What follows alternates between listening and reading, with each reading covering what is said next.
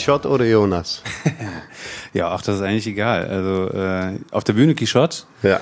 im privaten Jonas. Also ist ja eigentlich auch eine Art Bühne, also Quichotte. Quichotte? Ja, okay. Das, der Aber wir, wenn wir aufhören aufzunehmen, können wir beim Jonas. Dann können wir, okay, nee, ich werde dich jetzt für immer Quichotte nennen. Ähm, wir kennen uns eigentlich folgendermaßen. Ich äh, sehe manchmal Rechnungen von dir vorbeikommen, da wo ich, äh, da wo ich tagsüber arbeite, hier nebenan. Ähm, du warst auf eine Zehn-Jahresfeier von hier nebenan, wo ich an der Seite saß. Da hast du gesprochen und nach gefühlte 12, 13 Sekunden habe ich schon geheult, glaube ich, aber es kann auch ein bisschen später gewesen sein. Ähm, du wusstest, wie viel es kostet. Ganz genau. Ich habe die. Äh, nee, äh, nee, absolut nicht. Das war wirklich äh, wegen, äh, wegen den Worten. Ja, ne, stimmt, Ja. den Worten. Kannst mich ruhig verbessern, das machen Nee, das die auf meisten. gar keinen Fall. Ich war zwar Lehrer, aber das habe ich immer gehasst. Okay.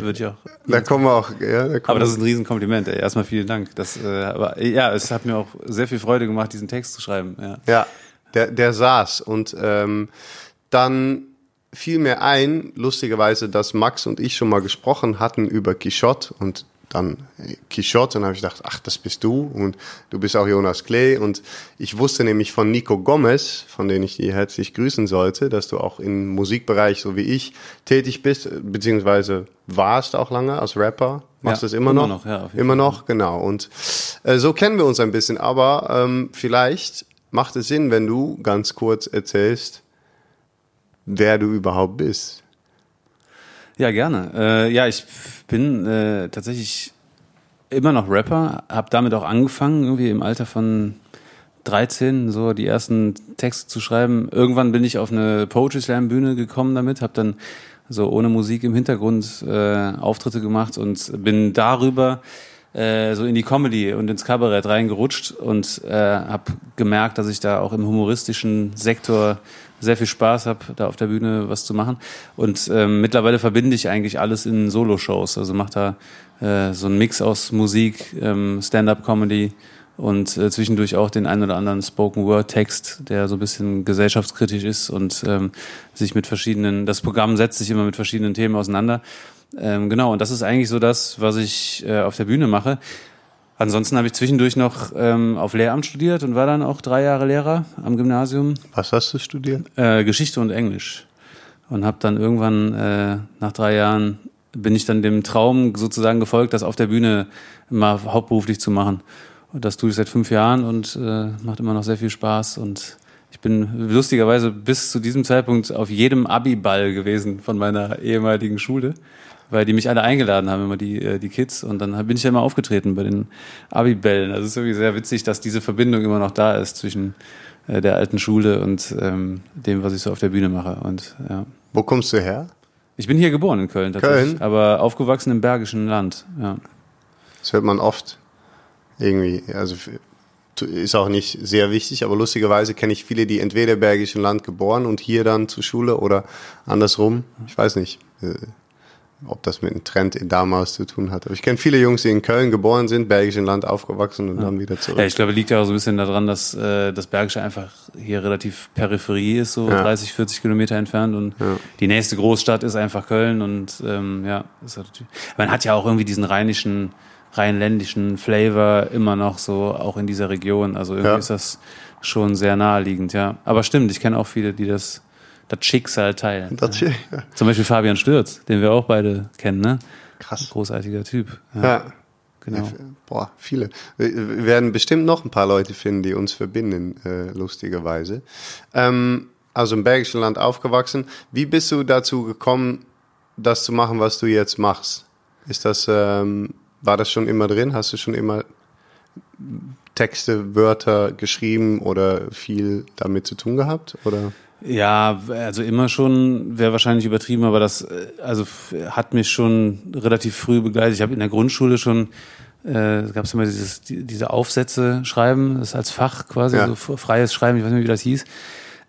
Da habe ich ähm, immer schon relativ, ja, kreative und abschweifende Aufsätze geschrieben und das hat mir immer sehr großen Spaß gemacht und ist mir auch immer sehr leicht gefallen.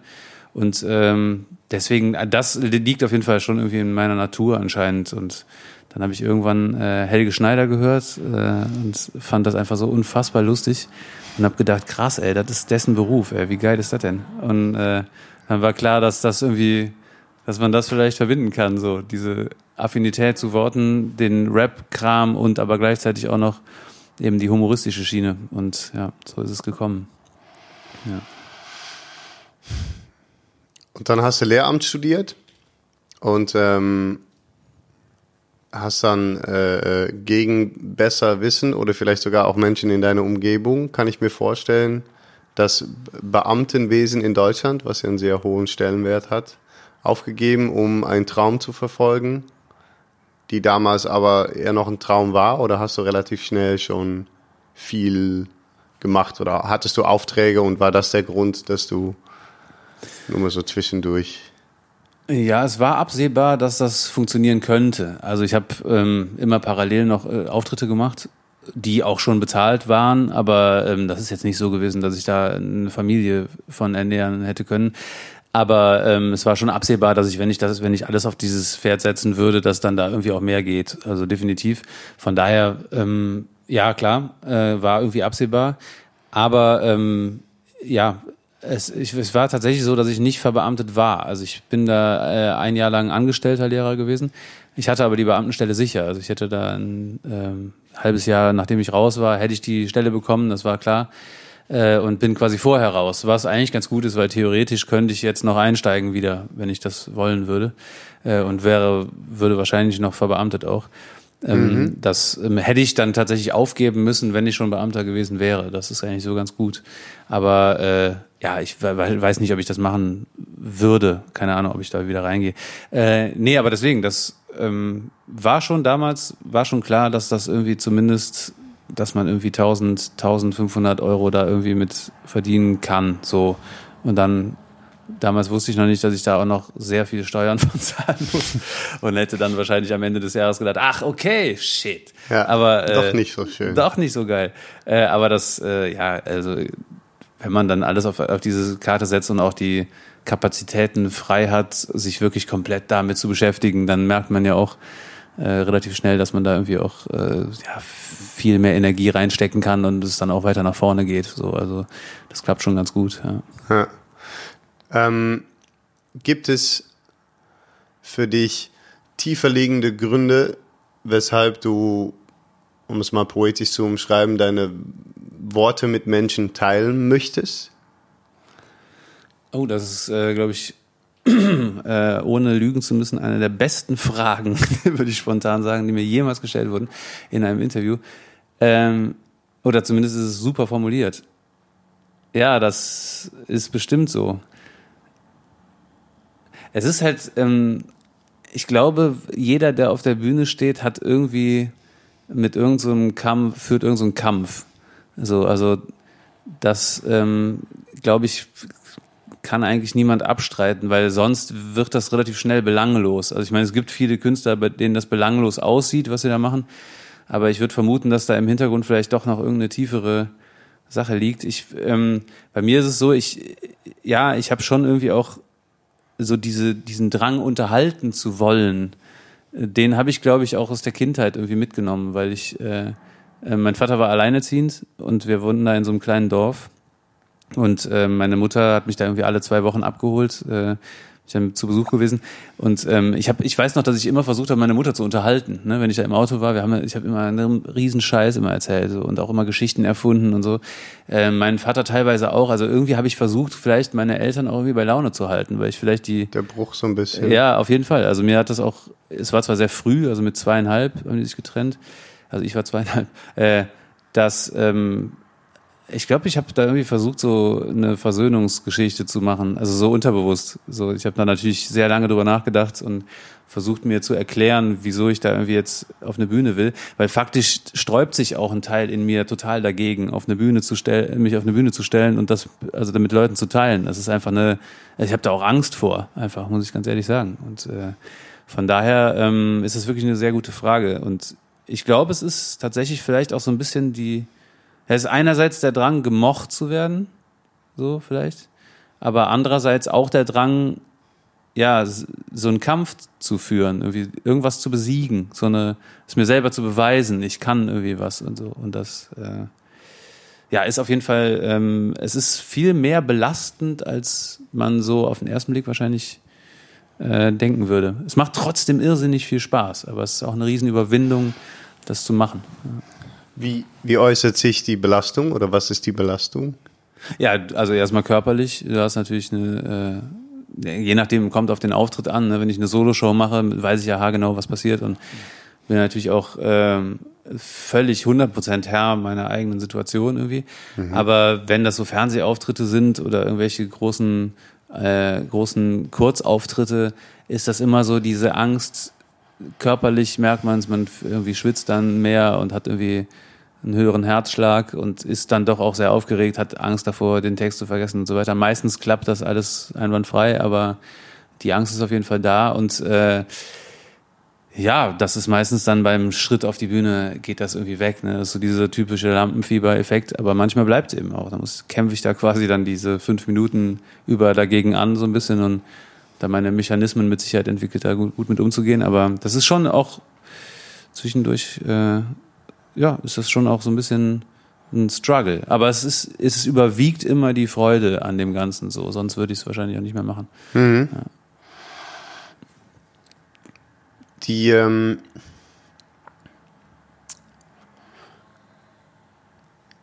ich, äh, ich brauche eine schöne Überleitung, brauche ich. Die braucht man oft im Leben. Ähm, wir, ähm, wir kennen uns ja gar nicht so gut. Max hat ja aber grob erzählt, also ne, das, was ich mache und worüber mein Podcast geht und was halt alles ist. Ich habe tatsächlich auch einige Folgen mir angehört, natürlich. Genau, okay. Dann, ja. dann kennst du sogar das Thema.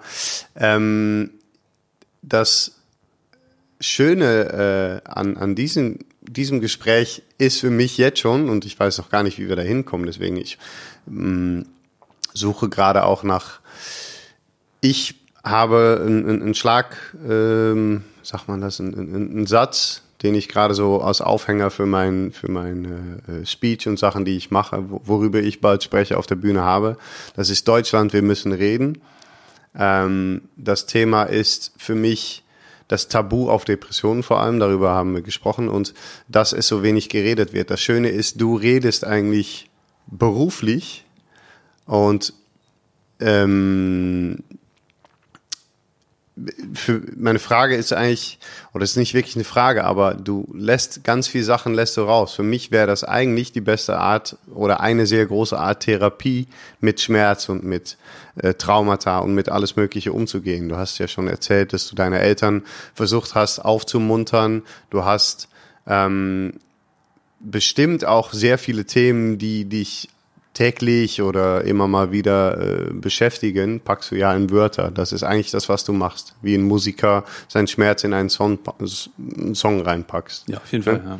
Und ob das jetzt lustig ist oder ernsthaft oder wir haben gerade ein Video gesehen, Max und ich, wo äh, du äh, über ein Orchester redest, ja. was schon äh, was der, der das Ziel nicht wirklich verfehlen kann, auch wenn man es nicht wissen möchte, so wo, worum es da geht und welchen Schmerz und so weiter. Ähm, Jetzt komme ich auch zu meiner Frage. Trägst du viel Schmerz in dir und kommt das raus auf der Bühne in deine Worte? Ja, das, äh, das Interessante ist, mir hat mir jemand nach einer Solo-Show gesagt, von der ich dachte, die wäre sehr persönlich, die Show. Äh, hat jemand gesagt, ja, das war irgendwie eine, eine interessante Show, aber ähm, warum redest du nicht viel persönlicher über deine Sachen? So. Und ich habe eigentlich gedacht, das mache ich schon. Ne? Also so, aber ähm, ich glaube, ich, äh, ich glaube, ich schütze mich auch irgendwie selber immer noch davor, da wirklich zu persönlich zu werden, so dass ich eigentlich so das, was wirklich im tiefsten Inneren, was wirklich ein Schmerz wäre, äh, weil ich habe immer noch Angst davor, das auch mit Leuten zu teilen. Ne? Also da, ich gehe ja jetzt nicht heraus und erzähle meine tiefsten irgendwie Geheimnisse, so das mache ich nicht. Ähm, wobei ich manchmal denke, warum eigentlich nicht? Also, ähm, aber vielleicht ist das auch irgendwie so ein gesellschaftliches Phänomen, dass man, dass man so seine Komfortzone und seine Privatsphäre auch wahren will. und ähm, möglicherweise Angst davor hat, sich angreifbar zu machen. Ne? Also so mhm. diese, diese Idee, ähm, davon als Schwächling vielleicht dazustehen, wenn man gewisse Dinge preisgibt. Ähm, das, ich habe mir vorgenommen, das mehr zu machen. So, weil ja, auf jeden Fall, also ich glaube, ich glaube, jeder hat irgendwie Schmerz in sich. Ich meine, das ist ja wahrscheinlich nur eine Frage von graduellen Unterschieden, ob dann jemand irgendwie einen riesen Schicksalsschlag hatte und deswegen wirklich eine unfassbar schwere Depression hat vielleicht, die ja auch immer nur eine Verkapselung ist von irgendeinem Schmerz eigentlich oder eine Abdumpfung oder so.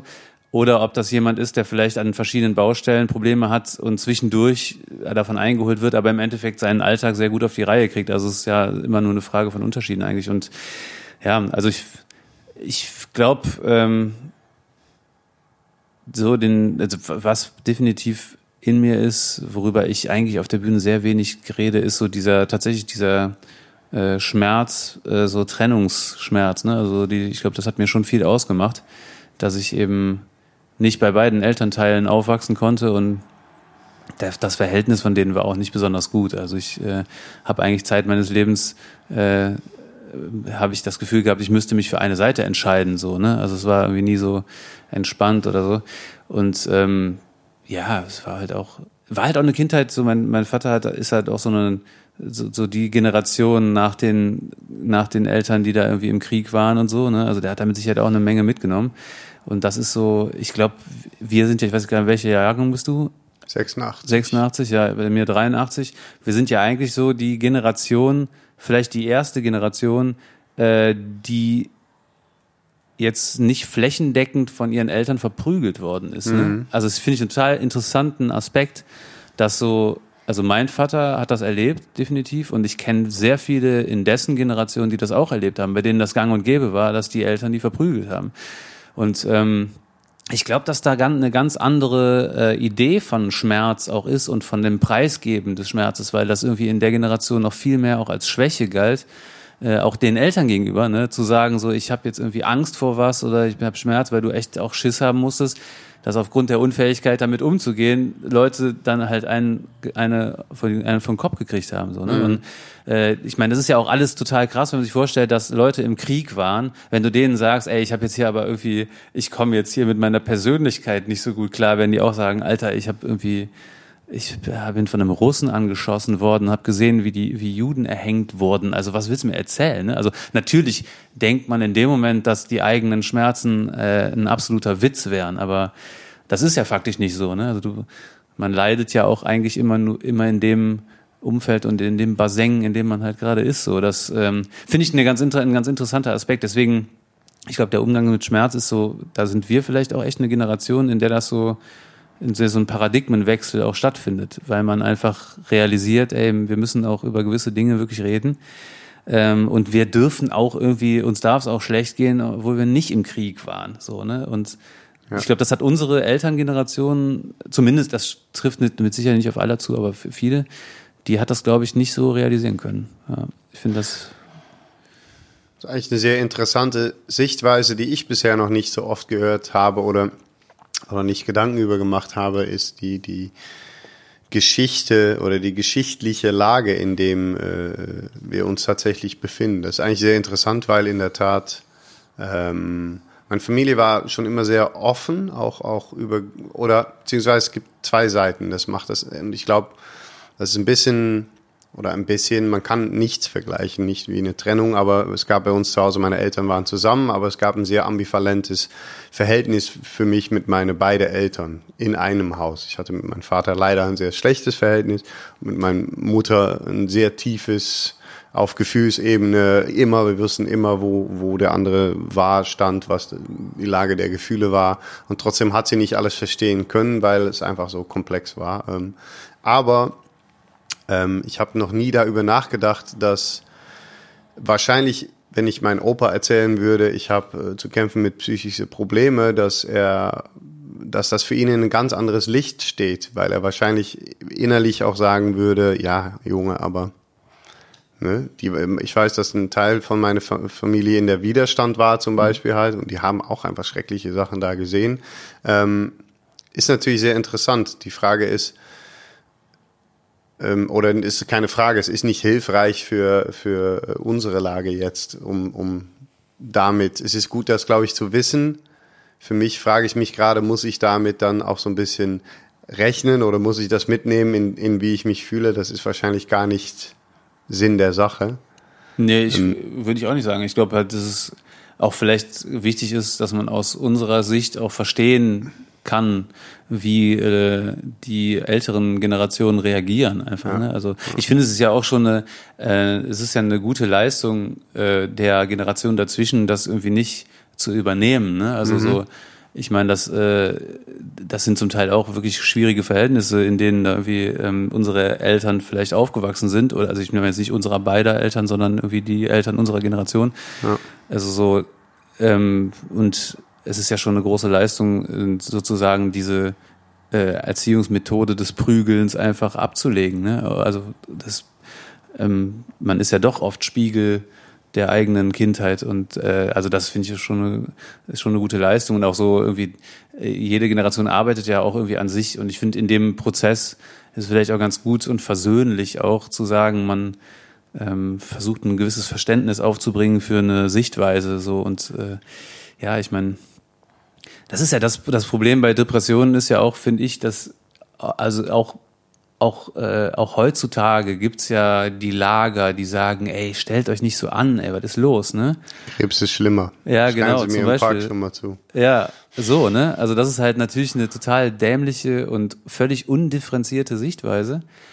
Andererseits ähm, gibt's natürlich auch eine sehr, also so habe ich den Eindruck, auch eine, äh, eine Inflation an Diagnosen. Ne? Also es ist natürlich auch die Frage, ob für, ob es für einen Arzt nicht wahnsinnig einfach ist zu sagen, so ja okay, der hat da irgendwas, na pf, Depression.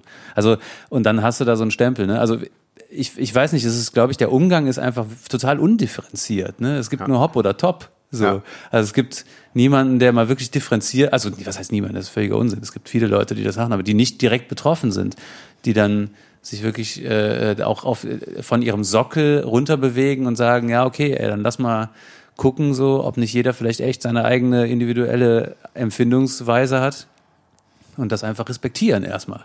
Und dann können wir ja drüber reden, ne? Und dann kann man ja mal Fragen stellen, die offen formuliert sind und nicht sagen so, ey, äh, ich habe nur ein Bein. so, also verpiss dich mit deiner Depression. Ja. ja. Obwohl ich glaube, und da äh, das Interessante ist, jemand mit einem Bein muss, also muss nicht. Viele Menschen mit einem Bein, schätze ich mal, kämpfen mit Depressionen. Kann das, sein, ja. Die, die, die für mich ist das Lustige, dass ich mich gerade ähm, immer mehr begebe in ähm, oder dass meine Idee darüber immer mehr ist, dass Depression, das ist ja, wir haben Depression als Diagnose, Depression als, es gibt auch nur ein Wort und das ist weltweit, ähm, ich weiß nicht, wer wer, da hat so schön gesagt, das ist relativ armselig, weil es ist das gleiche Wort, was wir haben für ein vierjähriges Mädchen, was sich schlecht fühlt, wenn es draußen regnet an ihrem Geburtstag und für jemand, der so wie ich vor sieben Jahren sich einen Haufen Pillen reinschmeißt, weil er das Leben beenden möchte. Wir haben für das Ganze, es gibt alles nur ein Wort, Depression und für mich ist sogar ich komme immer mehr zum Schluss, dass ich das für mich gefühlt das Nicht-Akzeptieren von die Gefühle und Fragen und Emotionen, die wir in uns haben, das Wegstecken davon, was wir vielleicht sogar teilweise jetzt, wo wir darüber gesprochen haben, noch von Generationen vor uns mitgenommen haben, aber auch wie das Weltbild ist, Jungs sind stark, Mädchen sind nett, äh, das ganze Ding, das Nicht-Anerkennen von diese Gefühle und keinen Platz dafür schaffen und keinen Raum und nicht mal sagen können, ich komme nicht so gut mit, das ist eine Depression. Das ist das Zudrücken von diesem Deckel. Und man wird danach krank. Man wird nur krank. Man wird, für mich ist das immer mehr der Sichtweise, die ich, die für mich sehr gut passt Depression ist keine Diagnose, ist Bullshit, weil es zu, ne, es geht um Menschen und jeder Mensch hat auch was anderes erlebt und jeder Mensch hat auch mit so vielen Menschen, womit ich mittlerweile spreche, kommt es vor, dass ich irgendwas sage, wo jemand sagt, nö, das habe ich aber gar nicht oder erkenne ich gar nicht äh, für mich oder äh, und das das ging dann nicht, weil weil wenn das festgelegt wäre, wie eine Erkältung, eine Erkältung, dann haben alle die Nase zu. Also es gibt vielleicht ein, zwei Ausnahmen, aber und bei Depression ist es natürlich so differenziert, dass für mich es hilft unglaublich viel, den Schritt zurück zu machen und zu sagen, die Depression ist nur die äh, ähm, ist nicht die Erscheinung, sondern ist, ist alles, was davor passiert, bis zu dem Moment, wo man krank wird. Ich glaube mittlerweile sogar, dass manche Menschen nämlich keine Depression entwickeln, sondern andere Krankheiten wie Rheuma, wie bis hin zu schlimmeren. Ich, ich will das nie sagen, aber ich glaube auch, dass sehr schlimme chronische Krankheiten, die wir haben, teilweise damit zu tun haben, dass man unglaublich lange Sachen unterdrückt. Beziehungsweise ich kann es dann sagen, weil das ist safe. Mein Vater hatte zwei Schlaganfälle und die hatte er, weil er immer sein Leben lang Sachen unterdrückt hat. Die hatte er nur deswegen und der wird mit mir das, der wird einstimmen, weil er mittlerweile Gott sei Dank an den Punkt gekommen ist. Aber die hat er großenteils, weil da immer Sachen weggedrückt wurden und der Körper irgendwann gesagt hat, okay, wenn du nicht hörst, dann. Ja, es ist ja auch dann die Frage, ob, also klar, man, ähm, ich glaube, der, der Punkt ist einfach seelische Belastung äh, führt dich ja auch unter Umständen zu irgendwelchen ähm, äh, Kompensationsmechanismen. Also viele fangen unter Stress an zu rauchen, ne, zum Beispiel, ja. und kriegen vielleicht dann aber irgendwann einen Schlaganfall, weil sie einfach extrem viel geraucht haben und sich die Arterien zusetzen. So, also, ja. ne, aber das ist ja faktisch dann ein Effekt auch der äh, Unterdrückung dieser dieses Drucks einfach oder ja. der der ähm, einfach des Drucks an sich. Also von daher ist dann nachher die Frage, ob man das überhaupt noch genau auseinanderhalten kann. Ich glaube, das ist, also deswegen, du hast vollkommen recht, ich glaube, es ist einfach, es ist einfach, die Hauptsache ist, dass man anfängt, über diese seelischen Schmerzen zu reden, das irgendwie nicht in sich reinzufressen. Hm. Und äh, auch vor, vor allem zu differenzieren und zu sagen, man respektiert auch erstmal die Sichtweise eines anderen, das Gefühl eines anderen, weil ich glaube, da sind wir gesellschaftlich einfach nicht wahnsinnig gut drin. Äh, weil wir in meinen Augen auch in einer Leistungsgesellschaft leben, in der das ja immer noch irgendwie auch tabu ist. Also zu sagen, ich bin schwach, so, das ist ja einfach, äh, welcher Chef will das in einem Bewerbungsgespräch hören, ne? Also, ähm, Aber was ist denn schwach und was ist, es, also schwach sorry, das werde ich gar nicht unterbrechen, aber das ist so was, was mich immer so stört, ist, dass es hieß ja vor, ähm, jetzt muss ich aus dem Kopf raus, Fakt, Fakten können falsch liegen, vor bis fünf Jahren hieß es noch Gesetz der geistige Schwäche im Beamtenwesen, wenn man mit psychischen Erkrankungen zu tun haben. Das ist ja aufgestellt worden vom, ich meine, was ist schwach? Ist es schwach, dass ich sage, Leute, es gibt Tage und Wochen, wo ich gar nicht gut mitkomme im Leben und ich kämpfe aber so unglaublich dafür und ich mache ja so, ne, was ist, die, die, das ganze Bild von Schwäche und Stärke ist ja schon kompletter Schwachsinn. Ich gucke manchmal aus dem Fenster, sehe jemand in Ferrari vorbeifahren und denke, boah, das ist schwach. Zugeben an sowas und nicht nachdenken über die Folgen, die das für die Umwelt hat und für alles um dich rum, das ist schwach. Also ja, aber ich meine, wenn du jetzt, also es gibt ja auch Situationen, in denen man, das meine ich jetzt eben, in denen man sich selbst schwach fühlt. Ja. Und dann, wenn man dann sagt, ey, ich bin gerade schwach, äh, das meinte ich, ne? Das, wer will das hören? Also mhm. welcher Chef sagt, ey, das ist ein voll, das ist ein total gutes Feature an dir, dass du sagen kannst, ey, ich bin heute, ich fühle mich heute schwächer als gestern, so und also ich, ich merke ja auch, wenn ich wenn ich nicht so gut drauf bin, äh, kostet mich das auch körperliche Kraft, ist ja klar. Also so ist es halt, ne? Und deswegen finde ich das nicht, also ich finde, es passt schon ganz gut, äh, wenn man das für sich selbst irgendwie definiert hat, zu sagen, so, ja, heute bin ich irgendwie schwächer oder heute, so, und sich das einzugestehen, dazu finde ich gehört eine Menge. Und natürlich ist der Begriff total schwammig und äh, so, ähm, wenn man das als Kategorie verwendet, äh, eigentlich total unbrauchbar. Ne? Also äh, ja, und auch es ist ja auch wahnsinnig ähm, arrogant eigentlich zu meinen, man könnte entscheiden, wann jemand schwach ist und wann nicht. So, das kann halt die Person vielleicht selber entscheiden, aber der Außenstehende ja eigentlich nicht. Also das ist ist ja so, es geht ja sowieso viel so um so Kategorisierung und um Vergleiche, ne? Deswegen meine ich das eben mit dem mit dem Einbeinigen. Also es ist ja so, jeder guckt, okay, was habe ich? Und dann guckt man so, okay, was hat der?